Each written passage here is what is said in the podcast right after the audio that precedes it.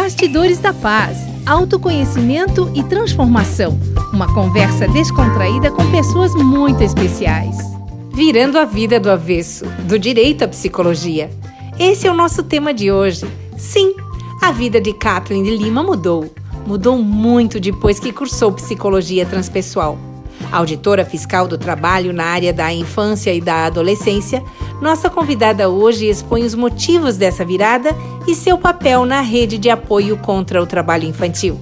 Se eu fosse você, não perderia essa conversa super animada, não, de jeito nenhum. Olá, gente bonita e do bem! Iniciamos mais um Bastidores da Paz. Nossa proposta é trazer gente especial, inspiradora, para uma conversa muito animada. E hoje, nossa convidada é Kathleen Marla de Lima. E aí, Elida, o que faz Kathleen, por favor? Pode falar um pouquinho sobre ela? Oi, Kathleen, bem-vinda. É uma alegria você estar aqui conosco. Então, para vocês conhecerem, a Kathleen é advogada, auditora fiscal do trabalho há 25 anos, com atuação mais predominante na área da infância e juventude. E ela fez conosco na Unipaz o curso de especialização em psicologia transpessoal. Ela é sócia proprietária do espaço Luz do Coração, idealizadora do processo terapêutico Restaurando o Sagrado Feminino, e vamos ter um papo maravilhoso aqui. Bem-vinda, Kathleen. Bem-vinda, Kathleen, aos Bastidores da Paz. Hoje é com você. Muita gratidão por esse convite, é uma alegria imensa, uma honra estar aqui, pelo muito que eu recebo da Unipaz, que eu recebi e construí com a Unipaz. Estar aqui é um momento para mim de muita alegria e poder compartilhar um pouco dessa trajetória, dessa comunhão de saberes é muito bom, muito prazeroso. Eu só vou avisar que eu não sou advogada, eu sou formada em Direito. Você é formada em Direito? Eu não posso desculpa. ser auditora. Ah, desculpa, Kathleen, desculpa. Bem, desculpa. É é, Boa correção essa, aqui. Essa, essa confusão, só para não... Para esclarecer as pessoas. Então, conta para gente o seu trabalho como auditora. Vamos começar por esse sua esse desafio, né, que eu imagino que é essa sua profissão. Então, assim que eu me formei na Federal em Direito, logo depois eu passei no concurso para auditora fiscal do trabalho, à época do extinto Ministério do Trabalho, e, e dentro das inúmeras atribuições dessa ocupação, que ela tem por missão principal regular as relações de trabalho, tem uma das frentes que é relacionada à infância e juventude. Na parte da infância, compete aos auditores fiscais do trabalho promover a erradicação do trabalho infantil, porque o Brasil assumiu compromissos internacionais de fazer esta erradicação até é, 2025, né? Então, a erradicação das piores formas e de todas as formas de trabalho infantil. Esse, esse, esse, esse, deixa eu entender, esse trabalho que você faz no Brasil, uh, como é que está a situação do, da, do, do, trabalho infantil? É realmente grave, Catherine? Gravíssima, porque, eh, Isauro, o que sustenta o trabalho infantil não é, como a maioria de nós pensamos, as condições socioeconômicas. É a visão distorcida sobre a infância pobre, como se ela fosse desmerecedora do direito de uma educação de qualidade e do direito intrínseco à infância, que é o de brincar e aprender. Então, porque não acreditamos nesses valores humanos em relação à infância pobre, é que no Brasil há um índice assustador de trabalho infantil. Então, é o que mais me dói é os valores distorcidos, a falta do olhar pleno de amor, de reconhecimento e de inclusão da infância brasileira, da infância e da adolescência brasileira vulneráveis. Então, é, se você me falar qual é a causa direta do trabalho infantil no Brasil, isso, é essa. Isso. É o que nós acreditamos. E o mais triste de tudo, Isaura, o que nós não vemos em termos de potencial humano na nossa população infanto-juvenil. Essa é a causa primeira da chaga que se chama trabalho infantil no Brasil. E porque não vemos o potencial humano dessa gente, não reconhecemos uhum, essa gente, uhum, não estão no campo dos nossos valores amorosos, compassivos, dentro da fraternidade, né? nós não lutamos por políticas públicas de qualidade para essa população. Então, nós não reivindicamos, nós queremos a escola de qualidade na periferia, nós queremos acesso à universidade pública para os adolescentes e jovens vulneráveis. Então, não há um clamor por isso, porque nós sequer vemos essas crianças. É, é assim, quando você. Não podemos lutar, né? Sem isso, quando você, quando você fala isso, é, eu não sei se. De, de, acho que tem alguma relação com relação a uma experiência que eu tive. Eu pedi à minha neta para ir até a, o balcão é, comprar alguma coisa. Nós estávamos, estávamos num bar e, e, eu dei o dinheiro a ela e ela foi até o balcão. Só que ela era mais baixinha do que o balcão, né? E tinham outras pessoas que vinham comprar outras coisas. E, e, e, assim, eu vi que o atendente a viu, mas a ignorou, é como se ela fosse invisível. E ela ali olhando né, para ele, tipo assim, me atenda, e, e ele não ignorava. Então, eu não sei essa, essa essa invisibilidade né, da, da, da, criança, ela parece assim latente na vida do adulto, é como se o adulto desconsiderasse essa, essa, essa, esse indivíduo né, na sua integridade. E eu não sei que respalda. Uh, isso também vem nas políticas públicas relacionadas a, a, aos jovens, né? É mais Sim. ou menos isso. Eu não sei se esse exemplo ele, ele, ele pode ser usado como a invisibilidade da criança pelo tamanho, então, pelo que ela representa. Exatamente, Isaura. Eu fui compreender isso muito, esse fenômeno da invisibilidade, da ausência de financiamento e recursos adequados para as questões da infância e juventude, para a saúde. Eu fui compreender por que isso historicamente se estabeleceu e se sustenta, sem provocar repúdio e indignação nas pessoas. Por que silenciamos tanto? Por que convivemos com isso? Como se fosse natural e, que, e como se fosse adequado, justo. Que medida nós aceitamos não olhar o outro? Né? Em que momento é, o coletivo brasileiro, a consciência brasileira enquanto nação, decidiu virar as costas a seus meninos e meninas vulneráveis, a seus adolescentes e jovens vulneráveis? Como construímos esse desolhar? Né? E dentro da psicologia transpessoal, nós temos a dimensão transcendente. E na uhum. dimensão transcendente, nós vemos que os, o nosso olhar, a nossa capacidade perceptual, ela é moldada pelas lentes de nossas crenças, pelas lentes dos nossos valores. Então, não, não, não vemos o que está diante de nós, nós vemos o que desejamos ver, o que acreditamos ver. E com isso, vemos menos. Né? Então, Dentro da, da, das buscas que, que eu realizei junto com a Suzane Cachara, através da psicologia transpessoal, e nós fomos encontrar a filosofia runa e de lá o instrumento do Ho'oponopono, nós compreendemos que quando nós pedimos para é, em nós realizar esse trabalho de limpeza de memórias, de ressignificação de crenças, nós queremos é, nos libertar, nós precisamos, aliás, uhum. nos libertar das lentes restritas que nos impedem de ver melhor a vida e as pessoas como elas são. Então, essa Ele compreensão tá. eu conquistei na Unitares. E eu agradeço é. muito, porque se não fosse essa abordagem mais ola, né, mais holística, maior, holística no sentido de trazer para o campo do estudo da ciência também as tradições ancestrais, honrando uhum. estes saberes que iluminaram a humanidade até aqui, resgatando e, e, é, fazendo convergir para o olhar da ciência, eu consegui compreender este fenômeno. Então, o trabalho não é só recolher a criança na rua, é criar lentes melhores ou trabalhar para que essas lentes sejam removidas. E esse bate-papo é. contribui para isso.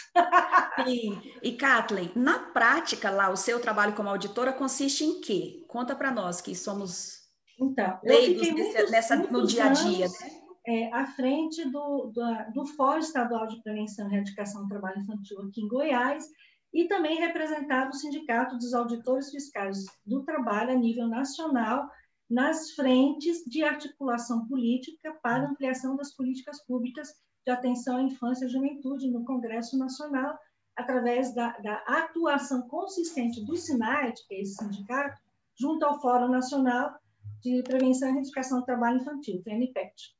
Mas a, a, minha atuação aqui em Goiás, ela tinha, ela tinha duas dimensões, porque agora eu estou é, fora dessa área, né? A primeira era da ação fiscal específica, em estrito centro, senso, de você organizar os parceiros da rede de proteção, você fazer a identificação dos focos de trabalho infantil, que geralmente se realizam em atividades informais da economia, né? Onde há o maior risco, porque a ação do Estado fiscalizador é menor. Então, a criança fica mais exposta aos rigores e aos riscos do, ocupacionais do trabalho. Né? Então, tinha, é, tem, esse, tem hoje um Ministério da Economia, realizado pelos auditores fiscais do trabalho, a ação permanente de fiscalização, que se realiza é, independente da, é, da estrutura do Ministério, né? porque é a função da Auditoria Fiscal do Trabalho. Então, a gente reúne parceiros da rede de proteção, que são os conselhos tutelares, assistentes sociais, educadores sociais e, e mais outros parceiros que a depender da natureza da ação, sejam necessários. As forças de segurança, a gente usa muito. A Polícia Rodoviária Federal, a Polícia Federal, os agentes das delegacias especializadas de proteção à infância e juventude. Nós vamos a campo fazer a identificação e a retirada imediata dessa criança do foco do trabalho infantil, encaminhando a rede de proteção. Sim. Ao encaminhar para a rede de proteção, a família é olhada né, pelo uhum. SUAS e a e esse olhar ele está regulamentado pelo LOAS, que é Lei Orgânica da Assistência Social. Então, aí há uhum. todos os desdobramentos das políticas públicas a serem aplicadas à família para que haja proteção adequada dessa criança e adolescente. Mas, como nós sabemos, as políticas públicas demandam recursos, e esses uhum. recursos sempre são escassos ou inexistentes. Aí entra outra dimensão do meu trabalho à época, ah. que era da articulação política que era essa articulação política? Reunir os parceiros sociais, universidades, reunir o, o, os atores do mundo do direito Uau. do trabalho, Ministério do Trabalho, juízes do trabalho, reunir Seu eh, advogados, OAB, reunir Seu a é sociedade. É para a gente começar a bater na porta dos políticos, dos gestores, uhum. dos secretários de assistência social, dos prefeitos, para incomodar. Ai, mas agora espera só um pouquinho. então tá, me incomodar. Cansei, não sei se a estrada não acabou ainda, pelo amor de Deus. Jesus! A gente agora quer é o seguinte, vai, Alida. Da Kathleen, com meu Deus, esse universo todo que você nos contou, a gente quer saber do ser humano que está aqui, né? No bastidor, eu nos bastidores. Kathleen nos bastidores, Isaura. Kathleen nos bastidores, se a Kathleen nos bastidores vai, nós vamos abrir o baú de Pandora. Kathleen, agora te prepara, que né, nem nós soubemos o que rola dentro desse baú. Portanto, vai lá, aguarde. Então, aqui, quando eu digo baú, é baú de verdade. E agora vai sair o quê? Gatos, lagartos. Vou colocar minha mãozinha aqui, vamos ver o que, que vai sair. Qual, qual o lugar mais lindo que você já esteve, Kathleen? mais magnífico, aquele maravilhoso, aquele que você diz assim, Deus meu, eu quero voltar aqui mil vezes. Ai, que você me e pegou o que ele representou. Essa, essa lindeza, essa, eu diria assim, ó, essa lindeusa, essa lindeusa é assim no sentido de ser lindo tanto para aquilo que ele trouxe para o seu coração, para a sua alma, é, quanto para a, a, sua a beleza estética. O que, que significa esse lindo também aqui, né? Que lugar a gente se surpreende. Talvez a gente busque assim um lugar magnífico numa viagem, mas às vezes um lugar lindo também pertinho também. Então vai lá. Então, é. conta é. pra gente. O lugar mais lindo que eu já estive. Uhum. Nossa, Isaura! Como você toca assim, né? De... Bom, então, ó, significa da paz. em muitos lugares. Então, vai lá, conta. Então, é, as experiências que nos libertam têm uma beleza que é difícil, é inefável, né? Como diria Roberto Crema. e eu tive quando eu fiz a, a, a psicologia transpessoal, é, a minha turma foi muito abençoada com imersões da Unipaz que foram inesquecíveis. E teve uma delas em que eu fiz, eu participei de uma de um módulo de respiração holotrópica. Hélida, com quem foi? Você lembra? Foi com, foi com o, o Antônio Paulo. do Rio. Eles são do Rio. O Antônio Rio. e a esposa. Eles são do Rio de Janeiro. Pois bem, nessa, nessa experiência, Isaura, é, eu tive uma, uma memória, acessei uma memória, e nessa memória eu precisei sair da vida por uma escolha, né? E nessa escolha é, gravou-se em mim é, uma, uma crença, é, ficou lá, né? Eu identifiquei a crença. Por amor, eu não. Então, eu saía da vida por amor. Só que quando eu saí, eu saí da vida por amor, nesta visita de memórias, eu fui acolhida por uma, é, uma representação feminina do amor incondicional, né?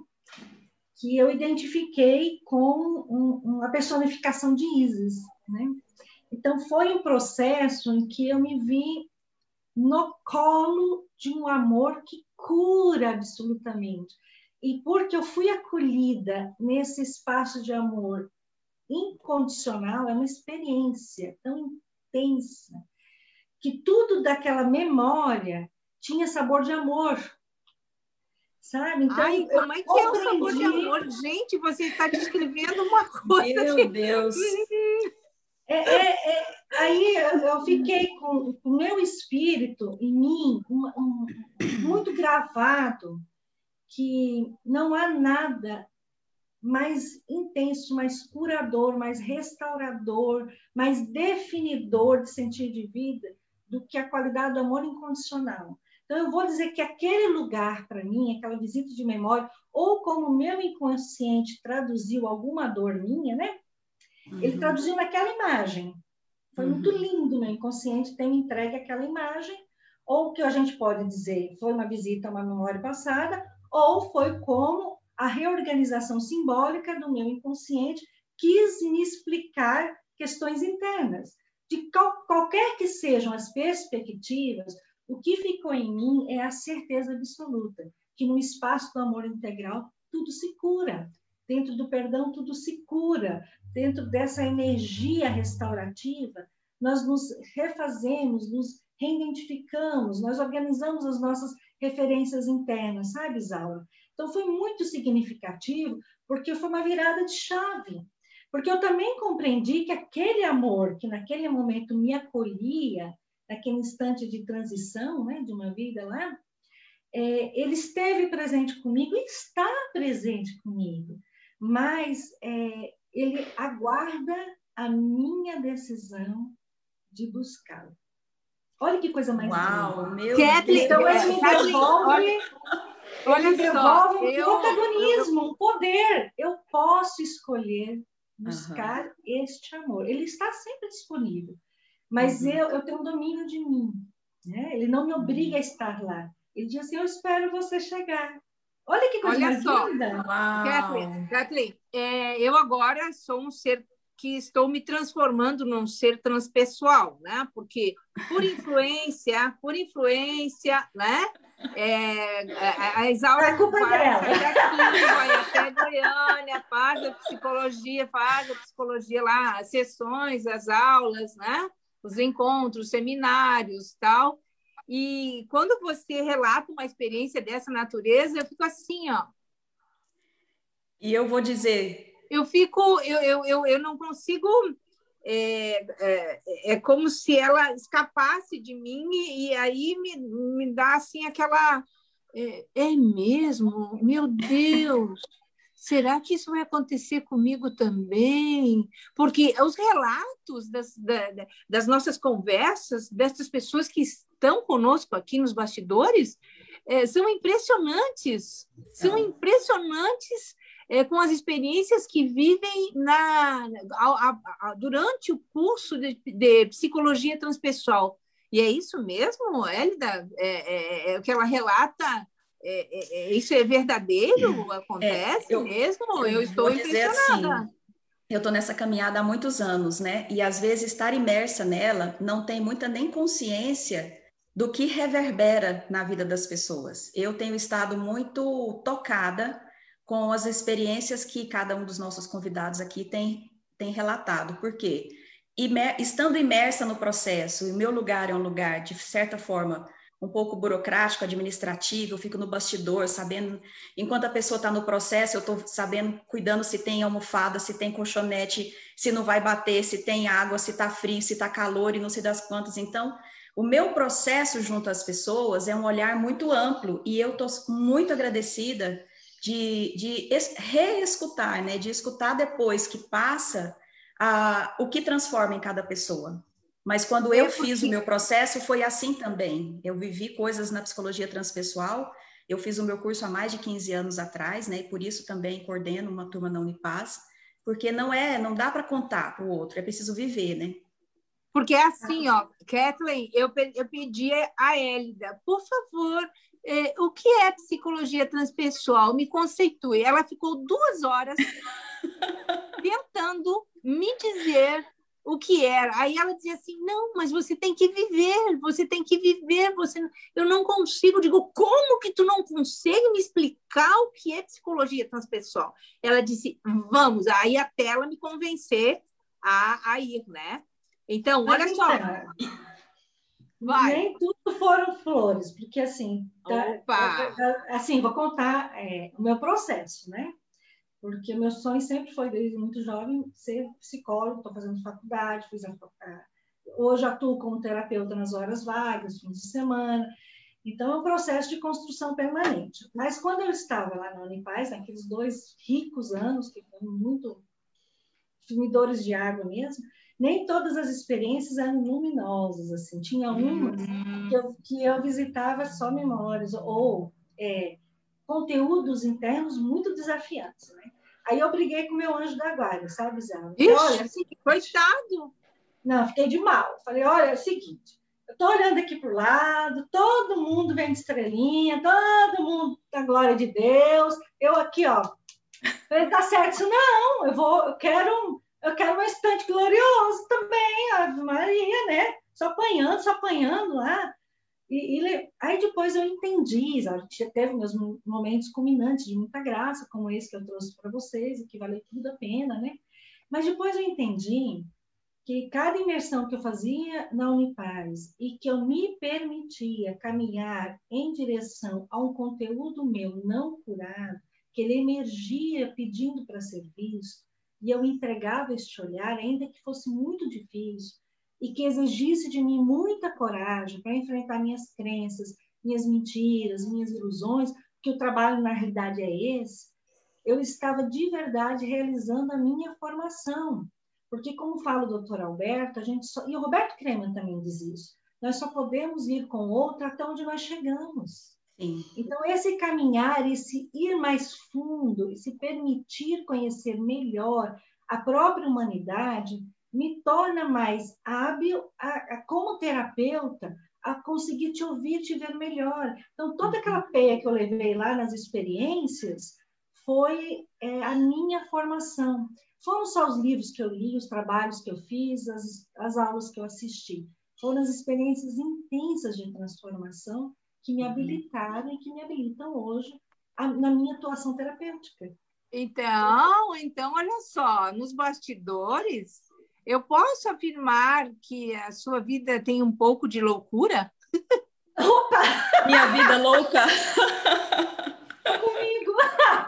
Ô, Kathleen! É ah, é, é Antes de você responder, eu quero dizer uma coisa. A sua turma na Unipaz foi a turma com pessoas, com a metade da turma eram pessoas oriundas do direito. Não sei se você lembra, né? Olha! Quatro eram colegas meus. Quatro eram. Era trabalho. O Humberto, a Suzana, a Karina e eu. Éramos colegas e nós fomos um por um para a mesma uhum. turma sem saber um do outro. Sim, e a metade, uma turma de 33, eram 33 pessoas, a metade não eram psicólogos, quer dizer, 50% eram de várias áreas, dentre elas a psicologia, e 50% da turma era um povo do, do direito. E eu olhava para aquilo e pensava, gente, esse povo é louco, por isso que eu lembrei, minha vida louca. Então, tu tá, se enquadra aqui também, Kathleen? Então, posso fazer uma confissão? Uma intimidade? Diga. Não conta para é. ninguém, vai, faz eu fui uma mulher muito convencional, né? Então, por isso que eu acho que foi natural cair lá dentro da Unipaz e tal. E meu filho do meio me define muito bem. Ele fala assim, mãe, você é uma velhinha tão gente boa, tão legal, tão legal, que só faltava ser normal.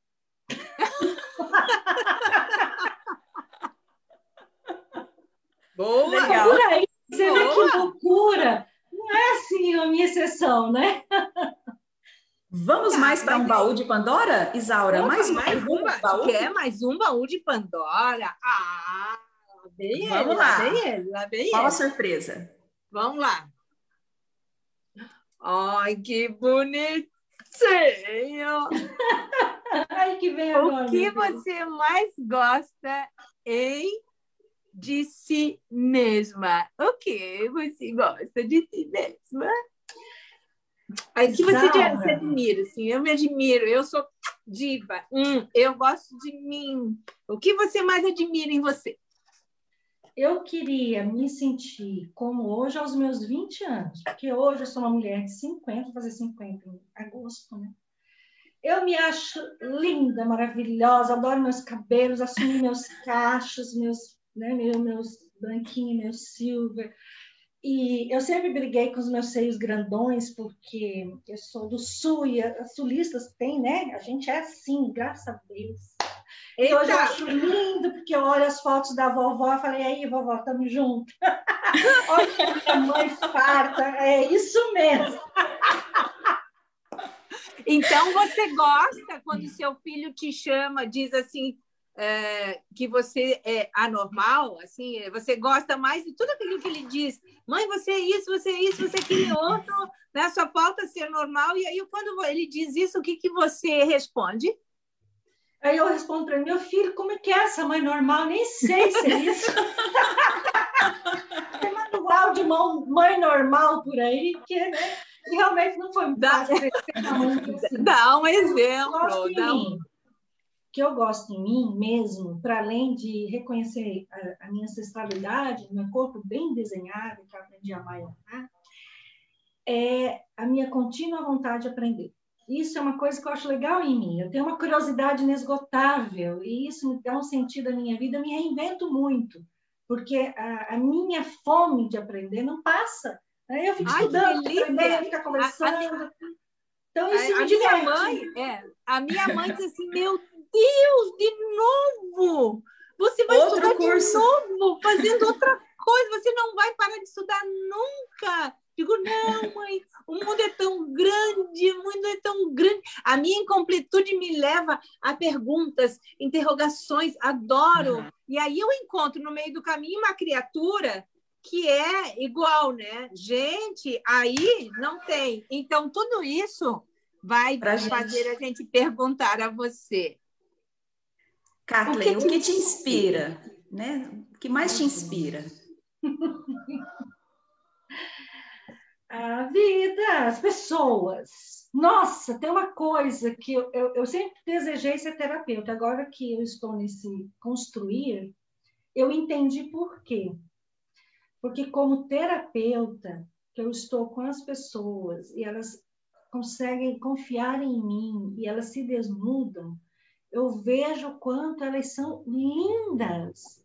Eu tenho a oportunidade de ver o quanto as pessoas são genuinamente lindas. E eu fico, assim, honrar, eu fico é, me sentindo presenteada por Deus por testemunhar a beleza da humanidade nas pessoas. Porque quando elas nos buscam como cuidadores, como terapeutas, e, e trazendo as suas demandas internas, seus conflitos, seus desafios, por trás deles há um desejo de amor maior, há um desejo de uma entrega melhor, de se tornarem pessoas ainda melhores, de, de entregarem para a vida um pouco mais. Então, as pessoas são muito lindas. É, então, a humanidade é linda. Então, então eu ia te perguntar. no exercício clínico, no exercício Eu ia te perguntar, apesar de tudo que está rolando nesse mundo, apesar dessas tristezas que andam por aí, dessas desilusões, você ainda você acredita plenamente na beleza do ser humano eu vejo essa beleza. Então, é, não tem como não crer no que eu vejo todos os dias uhum. diante de mim. Eu vejo muito e eu sempre uhum. me comovo dessa beleza, sabe? Ela me comove muito. Ela me impulsiona, ela me move, ela me inspira. É, a pessoa, genuinamente, as pessoas, elas querem amor, elas querem aprender o perdão, elas querem se reencontrar, elas querem um encontro com uhum. elas, com o outro. Olha só, o que de verdade está por trás do sofrimento são essas necessidades da alma, que são muito Sim. lindas, elas têm um, um, aspecto divino, né? É. Querer o encontro, querer o amor, querer a reconciliação, tudo isso é muito lindo. Então, olha só. É, eu quero perguntar uma coisa para a Kathleen. Ah, Ai, mas antes disso, deixa eu só dizer uma coisa. Kathleen do céu, você não pode perder os cursos que Jean-Yves Leloup está oferecendo na Unifaz Goiás. É verdade. Deus! Agora, pense num alimento de alma, de espírito, de coração. É, os cursos Celebrando a Vida com Jean-Yves Leloup e a arte de viver e amar em tempos de catástrofe. Uhum. Gente, uhum. em agosto começa o curso de a arte de viver em tempos de catástrofes. Então, é o amor, o renascer, a relação com a morte, a relação com a vida. Gente, vai te alimentar demais. E agora, Elida? É, e só dizendo uma coisa, sobre o amor, no curso, no curso 1 do Jair, que foi Celebrando a Vida, tem uma parte inteira que fala sobre o amor, que é o módulo 4. Nossa, aquilo ali a gente deveria, eu deveria assistir aquilo sim, todos os dias, cedo e à noite, para ficar mais entrar mais, né? Porque é um aprendizado muito bonito dessa forma de amar com esse olhar Jair Leloup. Mas eu quero... Jair Leloup faz parte, só um pouquinho, Elida. Nós criamos, eu, a Sharon e a Suzana, um projeto chamado Ler Liberta, em que Sim, nós compartilhamos o nosso lindo. olhar transpessoal sobre obras voltadas para o desenvolvimento do conteúdo humano. Uhum. E nesse projeto Ler Liberta, que hoje está dentro do nosso canal YouTube, Luz do Coração, o livro de estreia foi do Jean Leloup, ah. que foi corpo seus símbolos. Depois trabalhamos de terapeuta dos desertos. Então, a gente Sim. inaugurou essa jornada do Ler Liberta com ele. Então, ele ah, já faz parte lindo. do Luz do Coração, já faz parte então, da nossa trajetória. Então, lamento. Imperdível é. o curso, os cursos de Jean Blelu e que é, eles, eles são exclusividades Unipaz Goiás, quero dizer exclusividades. Ai, que é. delícia! E Kathleen, né? A gente tem que caminhar aqui para o final do nosso bate-papo, mas eu quero é, pedir para você, então, responder para a Isaura e responder para quem está nos ouvindo aqui, o que é a psicologia transpessoal? O que ela foi na sua vida? Como que você explica isso para as pessoas quando te perguntam? Então, ela está consegue assim, conseguir. Né? Primeiro, é, é, um processo, é uma, uma, abordagem da psicologia, né? historicamente uma nova força, e a gente põe uhum. força no sentido literal, porque é impulsionadora das transformações, e que traz esse olhar mais amplo para dimensões estruturantes do ser, que aí a gente trabalha a mente, o corpo, as emoções e o transcendente, como uma coisa só, olhando o princípio da unicidade, a gente não se fragmenta, né? Só o que eu penso, o que eu sinto, nós estamos inteiros. Então, eu vejo muito uma abordagem restaurativa de uma identidade pessoal. Quem, quem é este ser que existe, como ele existe, e como ele reverbera os seus desejos, suas sensações, seus valores, né? A integração disso tudo sem essa fragmentação, pedacinho aqui, pedacinho ali. Então, tem essa poesia desse olhar integral ali. E, para mim, definiu uma nova trajetória na minha vida, em termos profissionais, em termos relacionais, porque a gente passa pela filosofia da Unipaz, uhum. é, dentro da perspectiva de, de Pierre Vaio, a minha relação comigo, a minha relação com o outro, a minha relação com o mundo, dentro dessa missão de construir a paz. Então, a psicologia transpessoal é um instrumento para isso, em todos os níveis relacionais. É um processo de educação pessoal, de educação política para a vida, né? porque a gente precisa se posicionar a favor da vida, a trazer é, a importância das relações amorosas, afetuosas, a compaixão em tudo que a gente faz.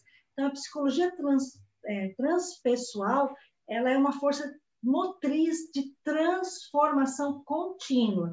Acabou o processo? Não, porque enquanto a gente está respirando, a gente está criando, a gente está revolucionando, a gente está transgredindo, a gente está sendo esquisito com vontade, mas a gente está construindo um legado de paz, de amor incondicional, de força, de alegria, de viver. Agora... Que é o que a gente vai fazer por aqui, né? É. Muito bem! O Elida, como é que nós... Eu, eu hoje coloquei uma corzinha né, no tom vermelho e eu estou vendo que vocês também. Mas, gente, não foi combinado. Tá? Não, não, foi combinado. Não tem combinação nenhuma aqui, mas como é que se diz aí em Goiás quando se chega num lugar e estão vestidas semelhantes aí? Como é que é? é nós está ornando.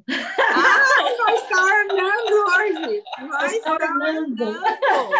É, como é? Esse air é desse jeito, nós está ornando, olha só.